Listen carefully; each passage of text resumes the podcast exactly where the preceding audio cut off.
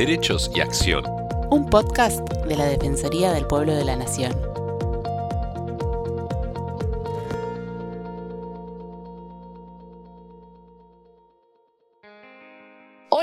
¿Cómo están? Este es un nuevo podcast de la Defensoría del Pueblo de la Nación. Les habla Estefanía González Isola y estoy en compañía de Fernando Almirón para compartir con ustedes diferentes temas de interés general. La Defensoría del Pueblo de Jujuy es una institución autónoma creada en el ámbito de la legislatura provincial que ejerce funciones de control, prevención, asistencia en beneficio de los habitantes de Jujuy y las personas en tránsito. Fue creada por la Ley 5111 y comenzó a funcionar en el año 2003. Desde aquel momento, la Defensoría se encarga de promover derechos individuales y colectivos y de controlar la actuación de los funcionarios provinciales y municipales en ejercicio de las funciones. La misión y el rol del defensor del pueblo es controlar, corregir, mediar, proponer, defender, promover y proteger los derechos e intereses de las personas frente a los actos que impliquen un ejercicio ilegítimo, defectuoso, irregular, discriminatorio, abusivo o negligente de cualquier funcionario o agente de la administración pública o privada tutelado por la Constitución Nacional y Provincial. Tenemos en comunicación telefónica a Javier de Bedia, defensor del pueblo de la provincia de Jujuy, para que nos cuente acerca de la actividad que ha tenido la institución durante el 2020. Hola Javier, ¿cómo está? Gracias por invitarme a participar con ustedes de este programa, por siempre estar a disposición de la Defensoría Así que más que agradecido. Siempre lo recibimos en nuestros estudios, en la Defensoría, y nada, esta vez nos toca virtual, pero bueno, siempre juntos. Bueno, pero igual estamos. Es así, Javier, bueno, eh, usted estaba ejerciendo como defensor del pueblo de Jujuy desde el año 2016 y ha sido ratificado eh, por otro periodo más en este año 2020, eh, por cuatro años más como defensor del pueblo. Cuéntenos la experiencia de trabajo, qué fueron estos cuatro primeros años de trabajo y qué, qué espera para los próximos que vienen. Bueno, la experiencia realmente ha sido una, cosa muy linda.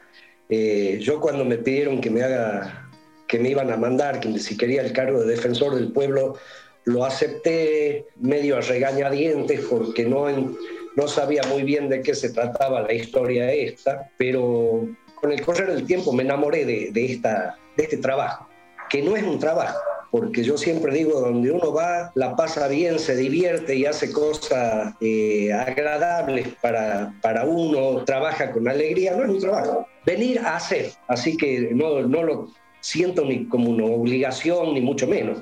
Este, realmente es una, una experiencia, creo que impagable. Creo que a cualquier persona que le toque estar en este, en este puesto eh, lo va a disfrutar y va a hacer las cosas este, de otra manera, porque uno estaba acostumbrado al tema legislativo, a donde sí, proponés, proponés, eh, pero acá se hace, podés dar algún tipo de soluciones, pequeñas obviamente, no nada, nada extraordinario, pero eh, podés ayudar y es, muy lindo la, la, experiencia que tengo, así que espero estos cuatro años seguir en, el mismo camino. Cuando a mí me eligieron, me eligieron solamente los dos tercios de los representantes de, de la Cámara la primera vez y esta vez, gracias a Dios, este, fue una elección por unanimidad. O sea, todos los miembros de la Cámara votaron por, por, mi nueva designación, lo que entiendo quiere decir que no hice las cosas tan mal. Así que en eso estamos la esperanza de seguir poder haciendo cosas próximos cuatro años. Además, también la, la posibilidad de poder trabajar eh, internacionalmente, porque usted es, es, integrante también de, bueno, de la Asociación de Defensores del Pueblo de Argentina y también eh, tiene trabajos eh, internacionalmente con eh, bueno, el Instituto del Ombudsman, ¿no? con, con, eh, a nivel internacional, con todos ombudsman de otros países, poder intercambiar esas experiencias. ¿no? Así es, de, de esos intercambios, este, por ejemplo, surgió, creo que que una de las pocas defensorías que tiene eh, un instituto de protección del patrimonio histórico, cultural y artístico, de todas las que conozco, eh, es la Defensoría de Jujuy. Nosotros hemos creado ese patrimonio, este instituto en defensa de, de este gran patrimonio histórico que tenemos en Jujuy, porque, eh, a ver, un, un pueblo, una ciudad o, o, gente sin historia nunca, nunca van a ser una sociedad. Y hay elementos que no son solamente tangibles que se pierden, elementos tangibles que se destruyen, se, se roban. Entonces este, estamos en, en esto, de, proteger este, este gran patrimonio que tiene la provincia para que otros, yo conozco mucho de eso porque anduve, estoy andando, pero otros si, si lo dejamos así, lo van a conocer por fotos o por filmación, porque no va a estar más. Entonces, este, la idea, por ejemplo, es cuidar el patrimonio con este, mediante este instituto. Sí, no, y además cada vez se van descubriendo nuevos lugares, se van, es decir, es decir, eh, buscando o encontrando eh, patrimonios históricos que por ahí estaban perdidos, ¿no? Es, decir, esto siempre está en ah, movimiento. Así es, hoy tenemos tecnología distinta que, que te ayuda a detectar eh, lugares o, cosas que estaban ocultas, por, por, son de difícil acceso, por cualquier tipo de razones, y hoy lo podés ir viendo y, bueno, cuando se enteran de, algo nuevo, caen así como buitres a, ver de rapiñar este, mucha gente, lamentablemente, y bueno, en eso estamos, que tratar de que esto no, no siga ocurriendo. Defensor, fue un año muy complicado con la pandemia. Queríamos que nos cuente cuáles fueron los principales temas que trató la Defensoría en este año. Fue un año difícil, eh, muchos de los temas que se trataron durante la pandemia fueron los temas de violencia, violencia de género, violencia familiar. Este, la, gente, encerrada mucho tiempo eh, causó algún tipo de problema. Si bien nosotros no teníamos la atención al público normal, no hemos dejado de trabajar porque en forma permanente hemos tenido habilitadas líneas telefónicas medios como Zoom, como, como Facebook, a donde estuvimos atendiendo a, a los actuantes en, forma permanente. ¿no? Y después otra, otra cuestión que, que, se trató mucho fue el tema de las estafas telefónicas. Ah, un montón, sí. Tremendo, muchísimo.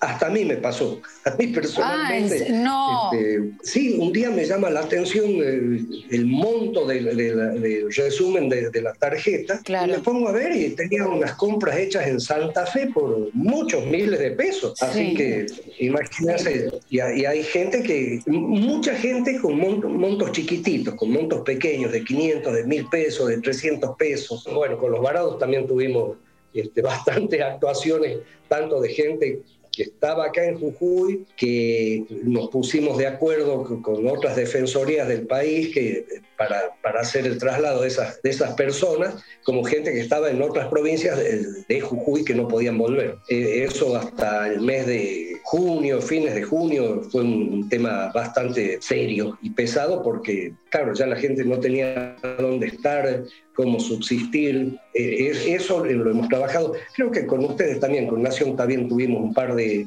actuaciones con gente que estaba en Buenos Aires y otra, otra gente que estaba acá. y después con el tema de, de enfermos este, graves que tenían que viajar a otra provincia por cuestiones de tratamientos que ahí sí el, el, Ministerio de Bienestar Social de la provincia se portó muy bien porque dos o tres oportunidades puso a disposición el avión sanitario y viajó la gente a, cumplir con, los tratamientos o lo que tuviera que hacerse. ¿no? Así que en ese sentido eh, hemos trabajado muy coordinadamente con, con, las defensorías, con lo que es el COE, con, con el Ministerio de Bienestar Social. Claro. también en el mes de diciembre fue creada la Defensoría del Turista dentro del ámbito de su jurisdicción.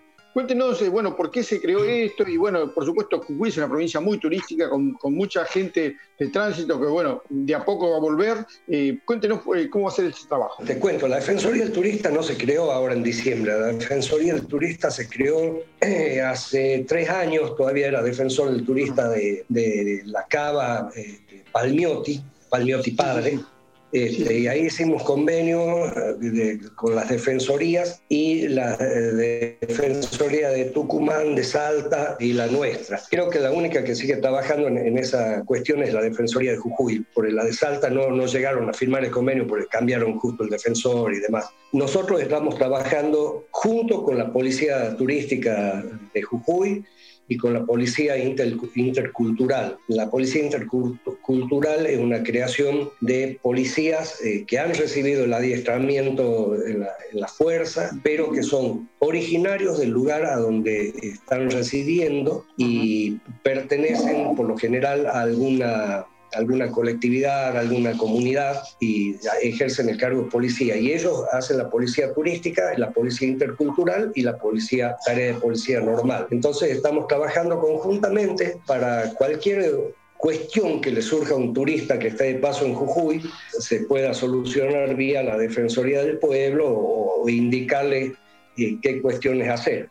Aparte de eso, tenemos eh, convenios hechos con la Defensoría del Pueblo de Antofagasta, de Calama, de Iquique este, y de Arica, en Chile, para una reciprocidad con, con, los turistas chilenos y argentinos en los que se hasta cuestiones por pérdida de documentación, todas esas cosas se, se le van buscando solución para que la, la gente o sea, pueda regresar. Se lo ayuda en todo tipo, tipo de trámites, como te decía, tanto interprovinciales o con gente que vaya y vuelva por, por, el momento a Chile y con Paraguay. Con los dos tenemos el mismo convenio. ¿Cómo esperan el turismo en esta época de COVID en la provincia? ¿Qué protocolos implementaron? ¿Van a esperar a mucha gente? ¿Cómo viene? Sí, están, están implementados los protocolos de ingreso. Este, es, todo mediante declaraciones juradas, no, no se están haciendo exámenes, test, eh, claro.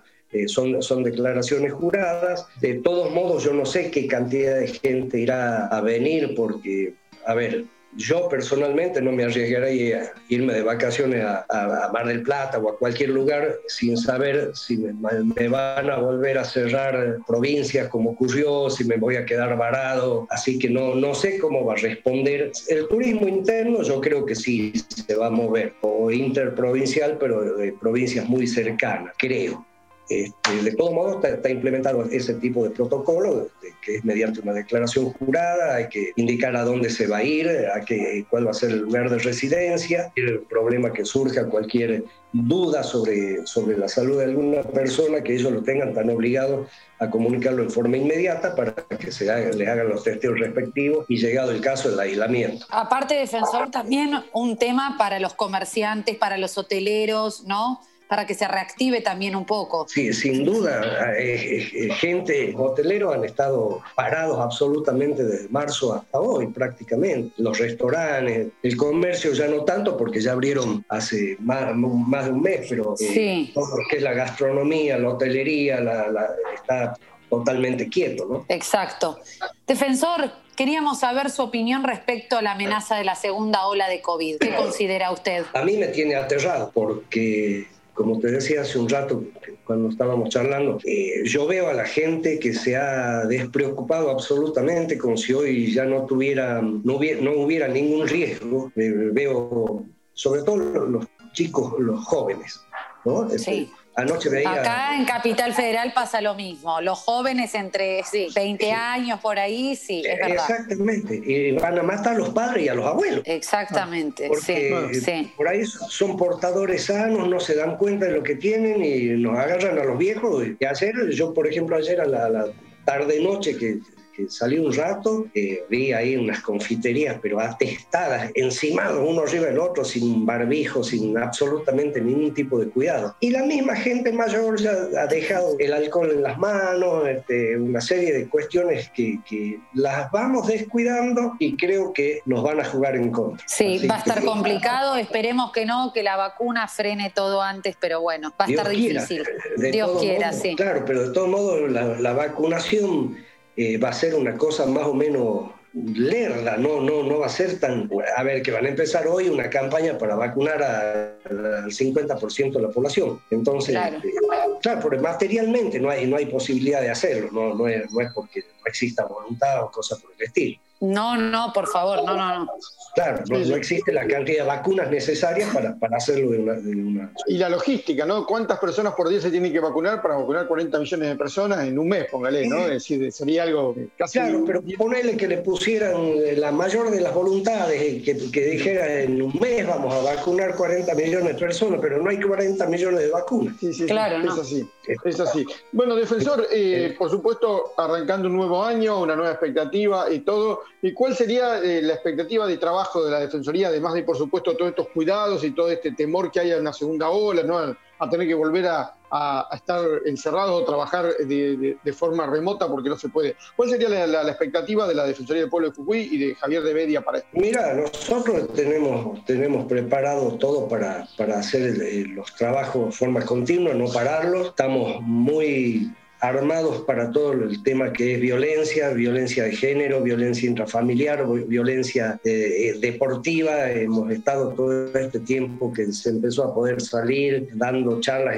hasta en clubes, en, centros vecinales, y bueno, tratando de atacar eso y, y prever y tratar de ayudar por ejemplo, a comedores infantiles, a comedores estos colectivos, los comedores de barrios, para que, eh, llegado el caso, puedan seguir manteniendo la, forma que le ayuda que ellos prestan en forma diaria a la gente que, en estos barrios en estas colectividades que, que son gente bastante carenciada. Son dos temas que a mí me preocupan y creo que va a haber que trabajar fuertemente este año si es que se vuelve a desatar una ola como la que tuvimos. Si no, de todos modos hay que prestarle mucha atención porque son dos cuestiones que afectan mucho a la sociedad. Todo el tema de violencia, no me refiero solamente a la violencia de género, la violencia en general. Nos hemos convertido en una sociedad absolutamente violenta. Entonces hay, que, creo que hay que trabajar en, en esta cuestión. Y hay que trabajar en la cuestión de la, de la alimentación de, de, la gente. Eh, para mí son dos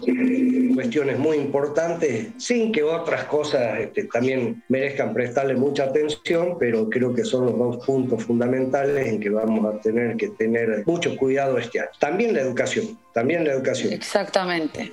Javier de Media, defensor del pueblo de Jujuy, muchas gracias por haber estado con nosotros. Muchas gracias, Javier. Un placer como siempre. Por favor, como siempre, agradecido a ustedes por darme la oportunidad de, conversar un rato. Gracias por haberse hecho el tiempo, defensor, y nos acompañamos la próxima semana en una nueva emisión de Derechos y Acción. Derechos y Acción es un podcast original de la Defensoría del Pueblo de la Nación. La producción de este episodio estuvo a cargo de Bianca de Gaetano, Nelly Durán Cianotti, Martín Genero y Georgina Sturla. Podés encontrarnos en redes. Por WhatsApp escribirnos al 113-762-4966.